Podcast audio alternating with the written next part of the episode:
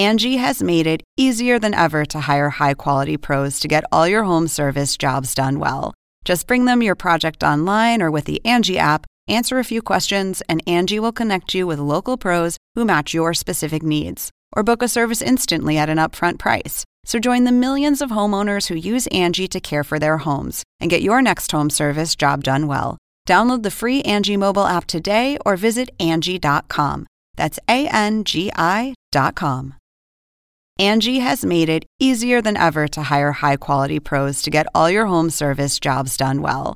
Just bring them your project online or with the Angie app, answer a few questions, and Angie will connect you with local pros who match your specific needs. Or book a service instantly at an upfront price. So join the millions of homeowners who use Angie to care for their homes and get your next home service job done well. Download the free Angie mobile app today or visit Angie.com. That's A N G I.com.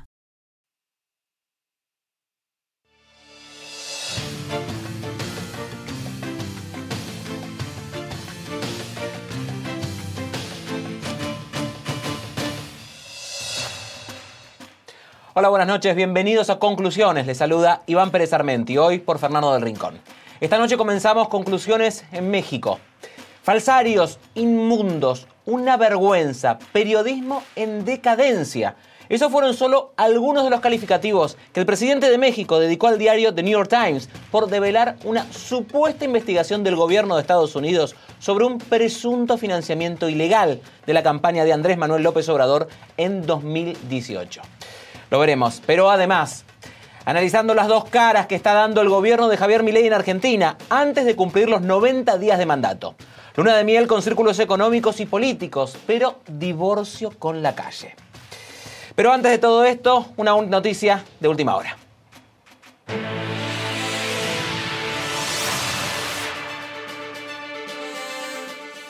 La justicia de Panamá libró una orden de captura contra el expresidente Ricardo Martinelli en un giro que busca evitar que el exmandatario evada su responsabilidad ante la justicia panameña por el estatus de asilado que obtuvo del gobierno de Nicaragua. Nuestra compañera Elizabeth González se encuentra frente a la Embajada de Nicaragua en Panamá. Elizabeth, adelante con toda la información.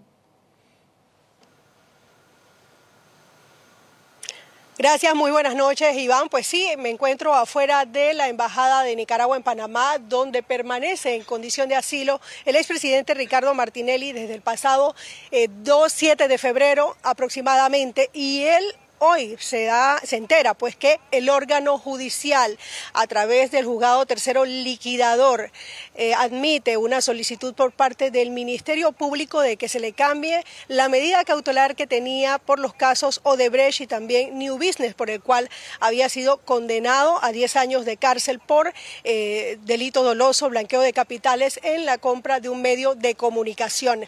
Se le notifica, él tenía eh, medida cautelar de impedimento de salida del país, así como también notificación los 15 de cada mes. Sin embargo, por estar asilado, esta vez no se notificó. Lo que nos dice eh, su vocero Luis Eduardo Camacho es que desde el día de ayer ya habían sido, eh, se habían enterado de este cambio de la medida cautelar.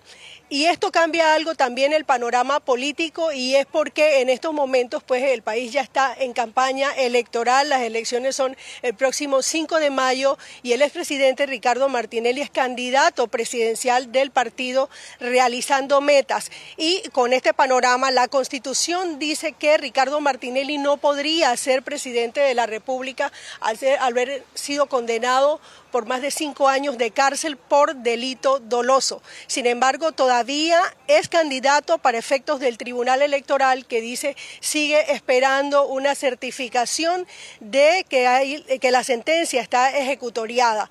Eh, también va a afectar el primer debate presidencial que es el próximo lunes. No se sabe si va a ser, eh, debería ser el expresidente Ricardo Martinelli o en su lugar, si lo inhabilita el Tribunal Electoral, que sea su candidato a vicepresidente, que ocupe esa candidatura presidencial. Tengo conmigo también al vocero del expresidente Ricardo Martinelli, Luis Eduardo Camacho, eh, para que nos diga, señor Camacho, buenas noches, cómo recibe el expresidente Ricardo Martinelli esta noticia de que ya eh, se gira orden de conducción contra él. Entendemos que esto no tiene que ver con la sentencia por el caso New Business, sino por haber incumplido con la notificación periódica? Bueno, lo recibe sin sorpresas porque es un hecho público y notorio que desde hace más de 10 años Ricardo Martinelli vive una persecución política eh, salvaje eh, que ha llegado pues al, punto de eh, estar detenido en ocasión, una detención que fue declarada arbitraria por el grupo de trabajo de la ONU y eh, absuelto en dos ocasiones en un proceso y ahora sigue perseguido en ese entonces por el gobierno de Varela, ahora por el gobierno de la... estaba diciendo que esto viene siendo ilegal, ¿por qué? Mira, en primer lugar te quiero corregir algo, no solamente para efectos del Tribunal Electoral Ricardo Martinelli es candidato, sino es que nosotros no estamos esperando ninguna certificación, ni el Tribunal Electoral puede certificar nada, eh, esperar nada porque la sentencia no está ni en firme ni ejecutoriada por diversas razones que obviamente los abogados y los jueces saben. El Tribunal Electoral dice que está esperando la, certificación esa y que por eso sigue siendo candidato. Pero díganos, eh, usted estaba diciendo que no están de acuerdo con esta decisión del juzgado tercero liquidador. ¿Por qué? Porque primero eso es violatoria de los convenios y tratados internacionales que rigen la materia de asilo político. Recordemos que Ricardo Martinelli hoy es un asilado político protegido por las leyes internacionales al haber sido otorgado ese asilo político por el gobierno de Nicaragua y también en razón de ser un perseguido político. Entonces, esa situación es violatoria porque además, mira, ellos dicen que hay un riesgo de fuga. Riesgo, eh, la fuga, mira, la fuga es cuando tú no conoces el paradero de la persona que supuestamente tú quieres localizar. Pero dicen que el asilo se está eh, usando como una forma de fuga. La, la fuga, te reitero, es cuando tú no sabes dónde está. Aquí todos saben dónde está Ricardo Martinelli. Si ellos, para cumplir la que quedara en firme y que además quedara ejecutoria, ellos saben cuáles son los pasos legales que tendrían que seguir, pero además, en el caso de las notificaciones, pero además de eso te quiero decir algo, no puede haber porque además hay diferentes recursos que están pendientes de Ricardo Martinelli y de otras personas que estaban dentro del proceso que no han sido resueltos. Dígame algo, ¿y qué va a pasar con el expresidente y esta noticia de que si pone un pie afuera, aquí está la policía, se lo puede llevar? ¿Se va a quedar aquí todo el tiempo? quiero decir es que, mira, tú dices que el proceso electoral se ve afectado. No, lo único que afecta al proceso electoral es la voluntad del pueblo. Y el pueblo ya decidió que quiere que Ricardo Martinelli el primero de julio entre a la presidencia y va a entrar. No puede salir de aquí, se lo llevan preso. ¿Qué va a pasar? Él, va a salir el primero de julio el primero de julio va a salir por la puerta. Y lo vamos a acompañar y vamos a acompañarlo a la presidencia de la República para que tome posesión del cargo. Ahí eso es lo que va a pasar el primero de julio, después que enterremos a Gaby Carrizo y a Cortizo el 5 de mayo en las elecciones del Gracias, señor Camacho. Bueno, han escuchado y también, eh, bueno, lo que nos estaba diciendo es que espera todavía que el gobierno de Panamá le otorgue ese salvoconducto que le permita al expresidente Ricardo Martinelli poder irse a Nicaragua. Así que eso es lo que te puedo reportar, Iván, desde afuera justo de donde se encuentra el expresidente Ricardo Martinelli desde hace aproximadamente unas dos semanas. Elizabeth, gracias por estar con nosotros. Era Elizabeth González en vivo desde Ciudad de Panamá. Continuamos.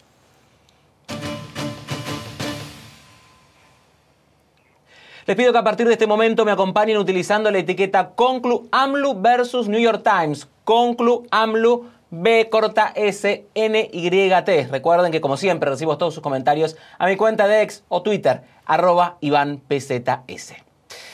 La sombra del narcotráfico vuelve a merodear en torno a la figura de Andrés Manuel López Obrador. El presidente de México arremetió este jueves contra el diario The New York Times. AMLO se anticipó a un artículo del periódico sobre una supuesta investigación del gobierno de Estados Unidos sobre un presunto financiamiento ilegal de su campaña presidencial de 2018 y también de pagos posteriores a su elección. El mandatario dijo que todo era completamente falso. Escuche. Todo es falso. Completamente. Falso. ¿Sabía el presidente o miembros de su gobierno sobre una investigación reciente? No, porque es falso lo que sostiene. De ser así, ¿qué reacción hubo dentro de Palacio Nacional? Pues nada, la nada. En caso de que sea la primera vez que escuchan de esto, ¿qué opinión les merece? Nada de que ustedes son unos falsarios, los del New York Times y quienes este, les mandaron a hacer el reportaje. Según el diario, el gobierno de Estados Unidos investigaba las declaraciones de un par de informantes que habían dicho que Ismael Zambada García, uno de los principales capos del cártel de Sinaloa y fundador del grupo criminal Los Zetas, habrían entregado millones de dólares a personas cercanas a López Obrador, entre ellos a sus hijos. Sin embargo, el propio diario recoge la respuesta del Departamento de Justicia de Estados Unidos, asegurando que no existe ninguna investigación contra el presidente de México. El diario indica que, aunque funcionarios estadounidenses identificaron posibles vínculos entre los cárteles y personas relacionadas con López Obrador, no hallaron conexión directa alguna entre el presidente y las organizaciones delictivas. En el reportaje se lee que los investigadores consiguieron información de una tercera fuente que sugería que los cárteles del narcotráfico tenían videos de los hijos del presidente recibiendo lo que se describió como dinero del narco. AMLO reaccionó con sorna preguntando dónde estaban los videos. Mire. ¿Dónde están los videos?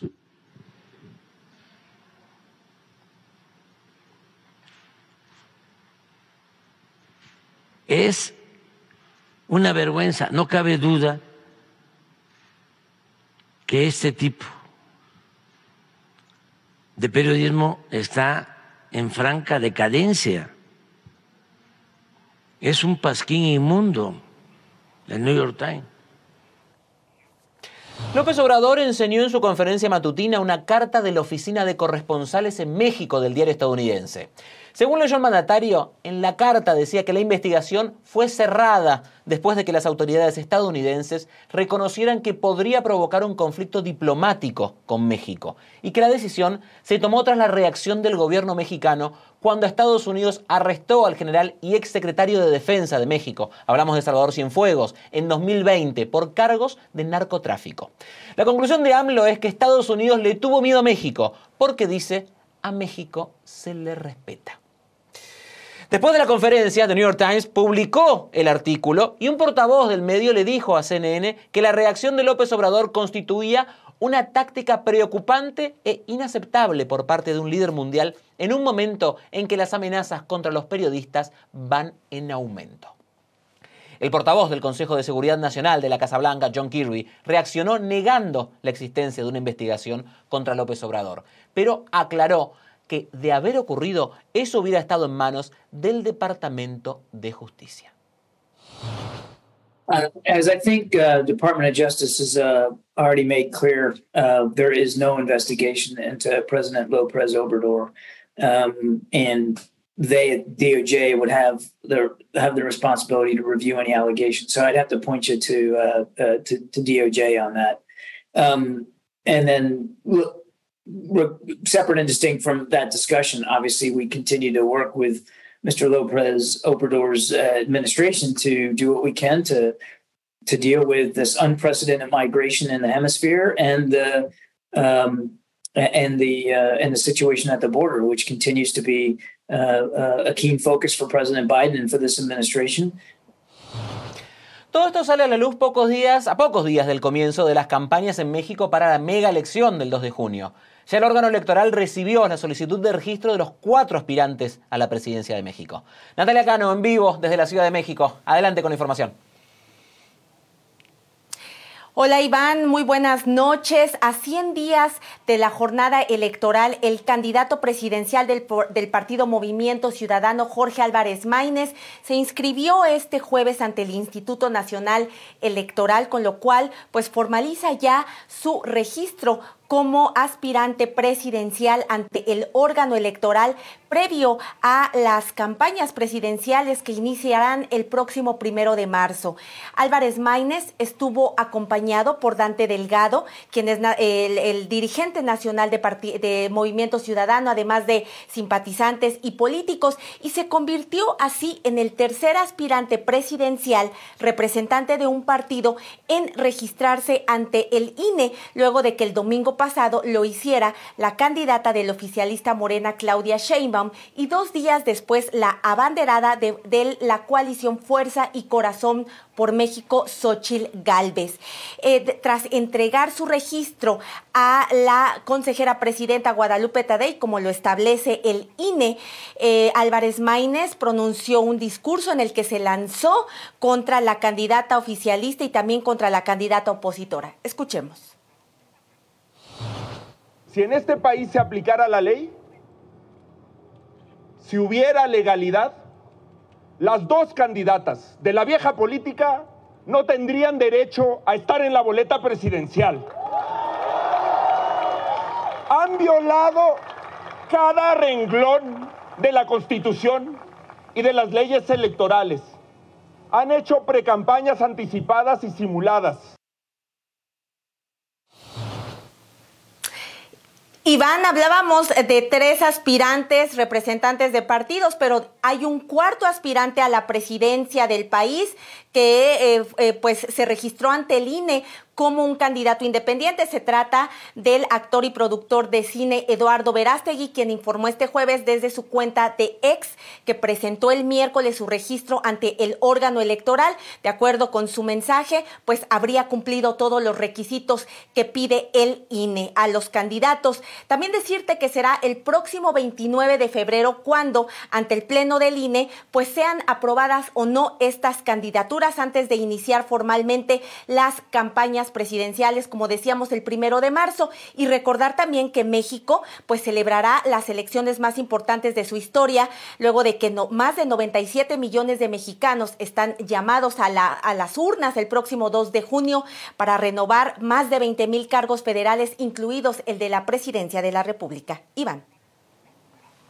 Natalia, gracias por estar con nosotros. Era Natalia Cano en vivo desde Ciudad de México.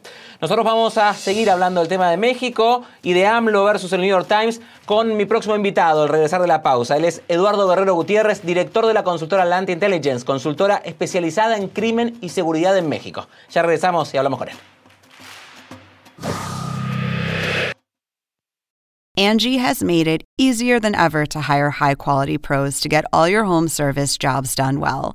Just bring them your project online or with the Angie app, answer a few questions, and Angie will connect you with local pros who match your specific needs. Or book a service instantly at an upfront price. So join the millions of homeowners who use Angie to care for their homes and get your next home service job done well. Download the free Angie mobile app today or visit Angie.com.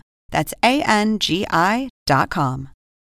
Angie has made it easier than ever to hire high quality pros to get all your home service jobs done well. Whether it's routine maintenance, an emergency repair, or a dream project, Angie lets you compare quotes from multiple local pros, browse homeowner reviews, and even book a service instantly. Angie's been connecting people with skilled pros for nearly 30 years. So the next time you have a home project, bring it to Angie to get your job done well. Download the free Angie mobile app today or visit Angie.com. That's A-N-G-I dot com.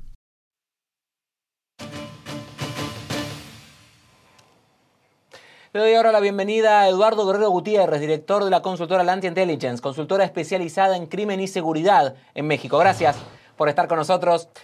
Eh, si hablamos de los presuntos vínculos entre el narco y la política en México, nadie se sorprende. Ahora, si puntualmente hablamos de este reportaje del New York Times y de la reacción de AMLO. ¿A quién le creemos? ¿Tiene asidero esta, este reportaje del New York Times eh, o es todo falso, como dice el presidente? Bueno, pues eh, parece más bien basado el reportaje en acusaciones vagas, en eh, testimonios, quizás algunas grabaciones, pero más bien vagas donde no hay contundencia ni solidez, me parece, en la evidencia, ¿no? Y además eh, se acusa a personas de las que no se da el nombre, pero que se presume cercanas a López Obrador, ¿no? En México, tal como se da la vinculación entre el crimen y los políticos, pues la verdad es que hay muchos, eh, como decimos aquí en México, muchas personas que se pasan de vivas y que podrían prometer falsamente cosas al crimen a cambio de dinero sin que siquiera se enterara el candidato López Obrador. De manera que yo tengo serias dudas sobre esta, la veracidad, digamos, de lo que se dice eh, en, estas, en estos testimonios, ¿no? Ahora, ¿por qué The New York Times tendría interés en enfrentarse al presidente López Obrador? Digamos, teniendo en cuenta esto que usted dice, es verdad que en el reportaje que ellos presentan las pruebas son vagas, ellos hacen la aclaración de que el departamento, que Estados Unidos, las autoridades de Estados Unidos niegan la información, que no han seguido, no es una acusación muy fuerte. ¿Por qué New York Times decide publicarlo y ponerse en contra del presidente de México? ¿Con qué objetivo? me parece que tienen quizás valor periodístico y además atraen a una buena cantidad de lectores. Eh, en México está muy polarizado actualmente el escenario político y hay una campaña eh, contra López Obrador en redes sociales tachándolo de narcopresidente y me parece que este tipo de reportajes un poco aviva el fuego y atrae lectores y genera debate público y eso tampoco está mal, me parece, pero si vamos ya al fondo del asunto y, analizamos si realmente esto está aportando algo de solidez en el debate, yo no lo creo, la verdad. Ahora, más allá de, las pruebas que usted nos dice que son vagas, eh, ¿Hay verdaderamente sospechas de que puede haber habido algún tipo de vínculo entre el narcotráfico y la financiación de las campañas de López Obrador? No es la primera vez que un informe periodístico lo pone en duda. Eh, el mismo New York Times lo, hace, lo recuerda, lo que ha sido también lo de los supuestos financiamientos de la campaña de 2016 que han quedado en nada. Eh, ¿Hay alguna sospecha mínimamente fundada? Mira, quizás esto es el preludio a mayor información, con mayor solidez y, precisión. Eh, sin duda, yo sí creo que hay un vínculo muy eh, sólido entre la política y el crimen organizado en México, mucho mayor del que pensamos, y no solamente con López Obrador o con el partido Morena, sino realmente con militantes de todos los partidos políticos en México. Lo que pasa es que probar esto es algo muy difícil eh, pero estos testimonios tan sin siquiera tener pues una grabación, un video, algo de evidencia, pues sí decepcionan un poco, ¿no? El propio New York Times aclara pues que estos testimonios podrían, estar, podrían ser incorrectos. Las autoridades judiciales han desestimado eh, continuamente este tipo de investigaciones. Eh, de manera que, pues creo la verdad que esto es parte de la lucha electoral que ya estamos viendo ahorita en México por la elección presidencial en los siguientes meses. Por último, no quería dejar pasar la reacción del presidente López Obrador. Eh, ¿Qué opinión le merece esto de citar eh, a la jefa de la corresponsalía, divulgar su número telefónico? la respuesta de AMLO, si las acusaciones son tan vagas, ¿no ha sido un poco desmedida? Sin, sin duda. Yo estoy sorprendido de, lo mucho que le ha dolido esto y de lo hipersensible que se muestra ante estos reportajes. Yo creo que él siente que esto lo puede dañar en su imagen pública y puede dañar electoralmente a su, al partido político que encabeza. Y de ahí creo que sí es una reacción, la verdad, eh, de más, eh, ¿cómo decir? Lo que no tiene proporción con el, con el reportaje. Eh, y además creo que ha sido mm, sumamente ofensivo y agresivo y, está incluso poniendo en riesgo a los propios periodistas del diario con ese tipo de acusaciones tan encendidas. Yo no estoy de acuerdo con esa reacción del presidente. Eduardo, gracias por estar con nosotros. Veremos cómo sigue este tema que no se va a quedar seguramente aquí. Era Eduardo Guerrero Gutiérrez, director de la consultora Lante Intelligence, una consultora especializada en crimen y seguridad allí en México. Gracias por haber estado con nosotros aquí en Conclusiones. Gracias, un gran saludo. Bye. Un saludo. Hacemos una nueva pausa, pero más adelante, aquí en conclusiones, el gobierno de Javier Milei en Argentina tiene dos caras. Mantiene la luna de miel con sectores políticos y económicos, pero empieza a divorciarse con la calle. Al volver, lo analizamos.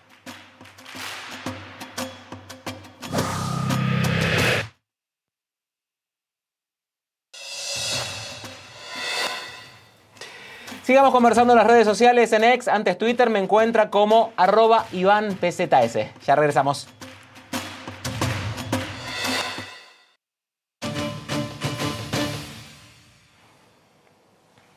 Les pido que a partir de este momento me acompañen utilizando la etiqueta ConcluMilei, numeral ConcluMilei. Como siempre, recuerden que recibo todos sus comentarios en mi cuenta de ex o Twitter en arroba IvánPZS. Y Javier Milei todavía no ha cumplido los 90 días en la presidencia de Argentina, por lo que es pronto para medir el resultado de sus políticas. Pero el mandatario no hace más que jactarse públicamente de sus logros, que le han permitido disfrutar hasta ahora de una luna de miel con determinados círculos empresariales y políticos. Sin ir más lejos, el presidente no deja de protagonizar encuentros de relevancia. Este viernes, por ejemplo, Milei se reunirá con el secretario de Estado de Estados Unidos, Anthony Blinken, para ampliar la cooperación bilateral en áreas como el comercio y la seguridad. Y sobre la marcha de la economía y las medidas de su gobierno, el presidente habló este jueves con la subdirectora gerente del Fondo Monetario Internacional, Gita Kopinath. Sin embargo, ese optimismo no está presente en la calle. El lema de campaña de Milei, no hay plata, se ha traducido en un mega ajuste fiscal que exige un esfuerzo que no está claro hasta qué punto los argentinos vayan a soportar. La conflictividad social va en aumento y un divorcio con la calle parece cuestión de tiempo. El sindicato de los maquinistas ferroviarios paralizó los trenes este miércoles. La Federación de Asociaciones de Trabajadores de la Sanidad de Argentina hizo un paro este jueves. La Confederación de Trabajadores de la Educación de la República Argentina convocó una huelga docente para el próximo lunes, el mismo día que la Asociación de Trabajadores del Estado estará también en paro. Todo eso mientras la principal central sindical, la CGT, baraja si organiza o no una segunda jornada de huelga nacional. Y es que si hay un rasgo característico del gobierno de Milei es el de ofrecer esas dos caras esta semana, los argentinos pudimos comprobarlo en un lapso de 48 horas. Primero el gobierno informó que había logrado equilibrar sus cuentas como nunca en más de una década. En enero, el gobierno dijo que el superávit financiero fue el equivalente a unos 587 millones de dólares, gracias a que el gobierno recaudó más de lo que gastó. Después, el Observatorio de la Deuda Social de la Universidad Católica Argentina, la UCA, difundió un informe en el que estima que la pobreza en el país alcanzó al 57,4% de los habitantes en enero. Escucharon bien, 57,4% de los argentinos serían pobres, según la UCA. Pero para el análisis, vamos con mi invitada.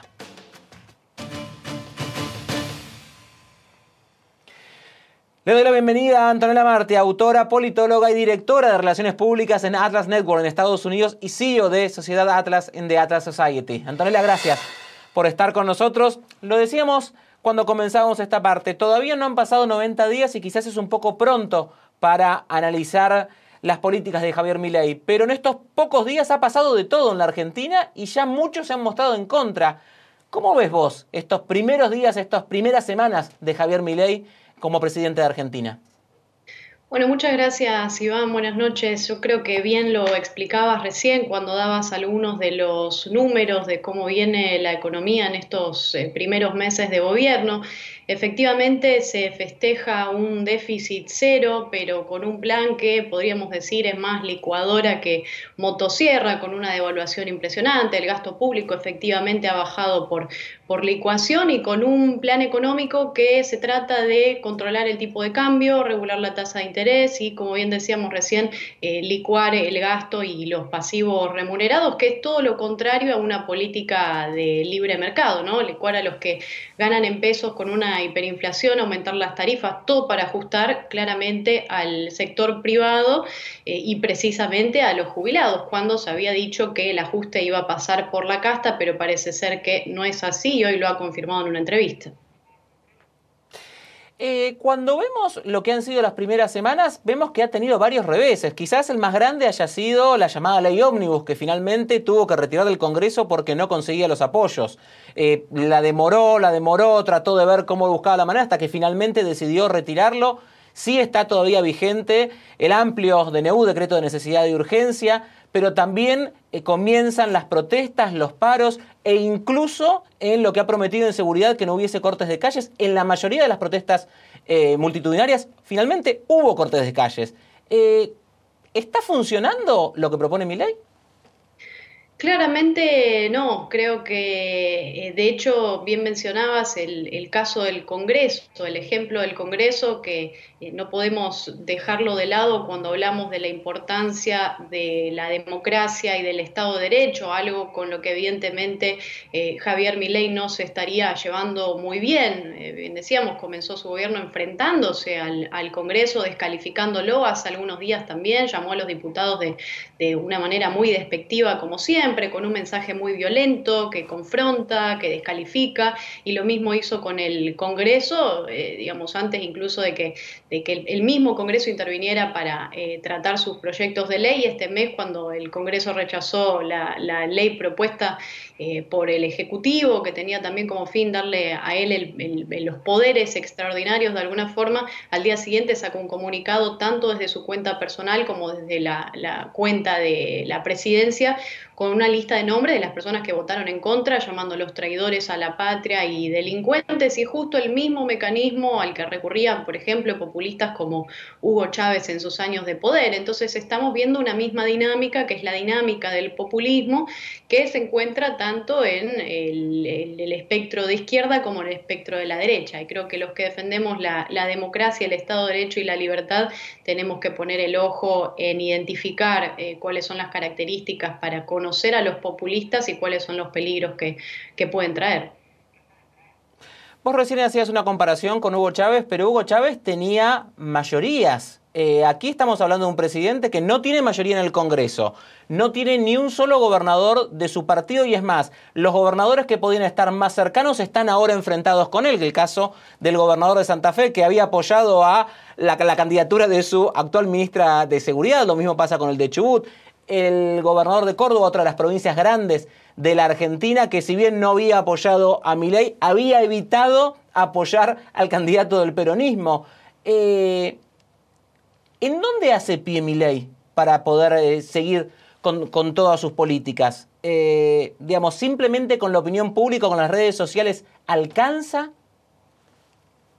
Creo que efectivamente cuando hablamos de, poder, el control, poder tener precisamente ese manejo, esa gobernabilidad, es, ya ha sido muy complicado en estos, en estos meses, creo que va a ser todavía más complicado en lo que se viene en los, en los próximos años, pero claramente se está agarrando de un, de un sistema, un margen económico, una situación de conflicto social, político, económico que podemos decir que hay en, en Argentina y sobre eso haciendo su, populismo, con muchas eh, de estas eh, mentiras, manipulaciones que vemos en los, en los populistas, por eso hacía la comparación con, con personajes de, del populismo de otros, de otros espectros políticos, pero por ejemplo, cuando él regresa de Davos después de dar ese famoso discurso de hace, eh, hace muy poco en contra del socialismo, lo primero que hizo al llegar a, Argentina fue proponer y hablar del impuesto a las ganancias, ¿no? Durante su campaña él se la pasó diciendo que no iba a aumentar ni un solo impuesto y que en el caso de hacerlo se iba a cortar la mano.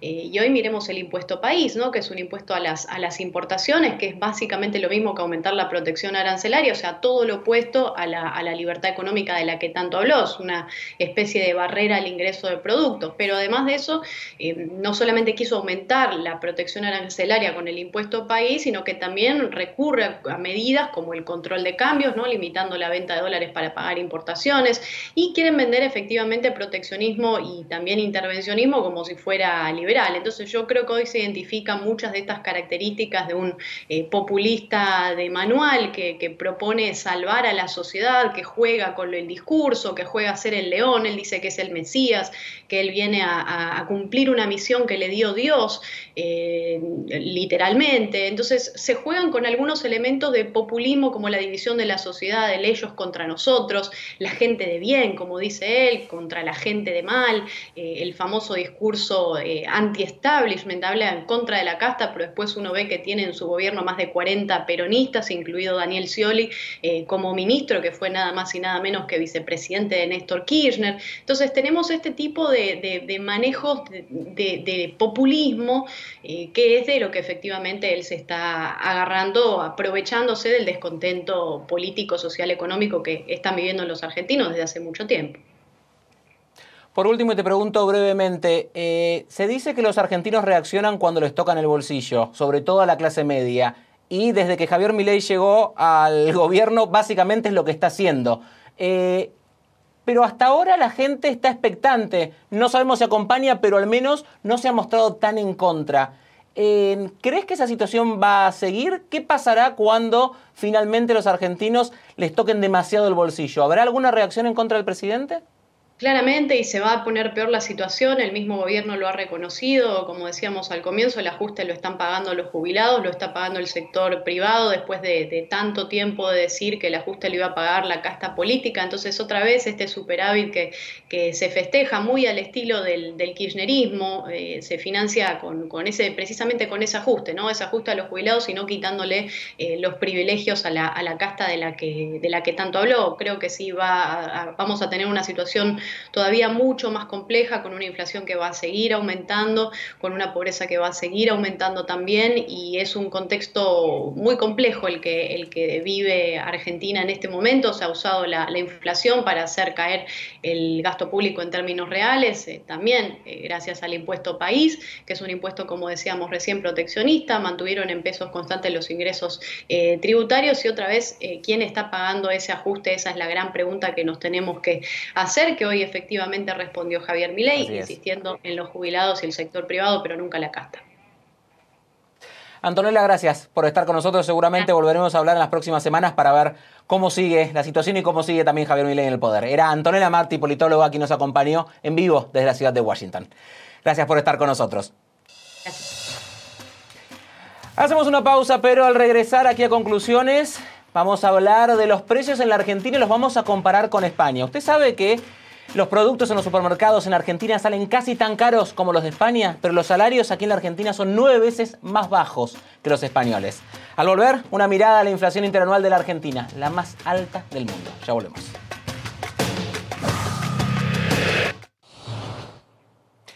Hablamos recién de la situación política en la Argentina y de Javier Milei y muchísimo tiene que ver en eso la inflación interanual en Argentina, la más alta del mundo. Llenar los carros en el supermercado es casi tan caro como en España, pero aquí los salarios son nueve veces más bajos que los españoles. Mi compañero Pau Mosquera y yo nos encargamos de comprobarlo de primera mano, yendo a comprar y comparando los precios en los dos países. Y este es el informe que preparamos. Los precios de Argentina son cada vez más parecidos a los que pueden encontrarse en España. Sin embargo, en España el salario medio es nueve veces mayor que en Argentina. Hoy Argentina es el país del mundo con mayor inflación. Por eso ir al supermercado aquí en Buenos Aires o en Madrid puede costar casi lo mismo. Esta compra que acabamos de realizar nos costó 28.806 pesos. 22 euros con 64 al tipo de cambio blue o informal y 30,61 si tomamos la cotización oficial del euro.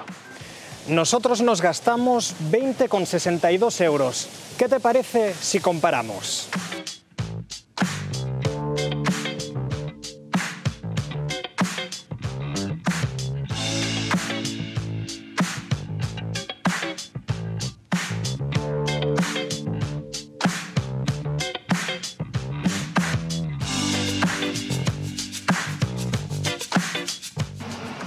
¿Qué pasa con los sueldos? ¿Los salarios en Argentina y en España son similares? Aquí en España el salario mínimo interprofesional era de 1.080 euros brutos mensuales, pero acaba de aumentar y ahora ha pasado a 1.323 euros brutos mensuales.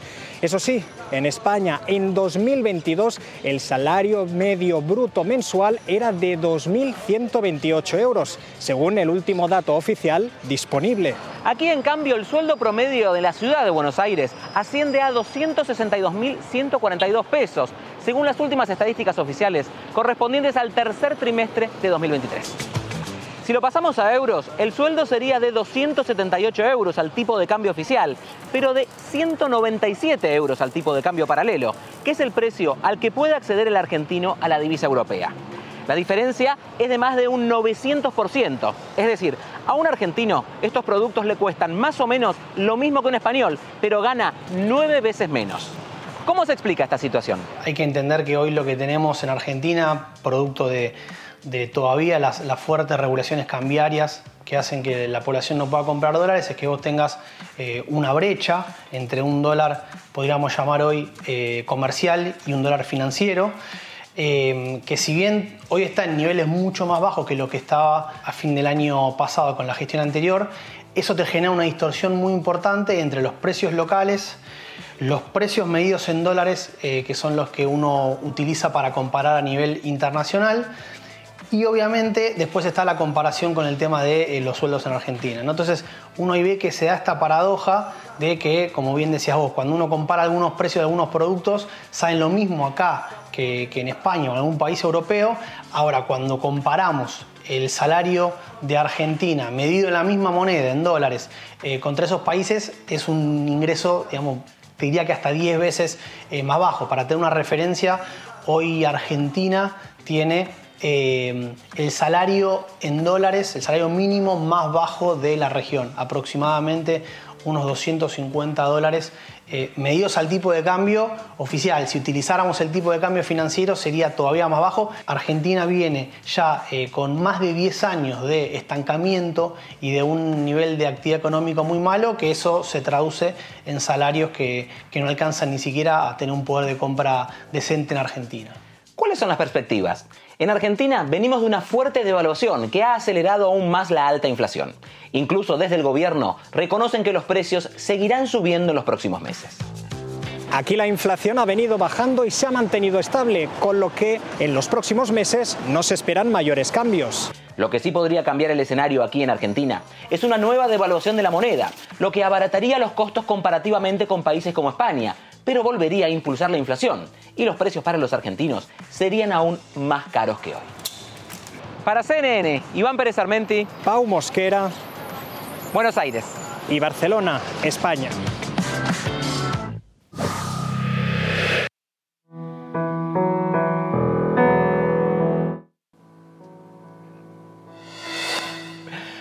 Mariana Conclusiones cede su espacio. Le invitamos a ver Navalny, el documental de CNN ganador del premio Oscar acerca del intento de asesinato en 2020 en contra del líder opositor ruso a una semana de su repentino deceso. La cita es este viernes a las 9 de la noche, hora de Miami, 8 de la noche, hora de la Ciudad de México, 11 de la noche, aquí en Argentina. Y así llegamos al final de esta edición de Conclusiones. Soy Iván Pérez Armenti, hoy por mi compañero Fernando del Rincón. Que tengan muy buenas noches.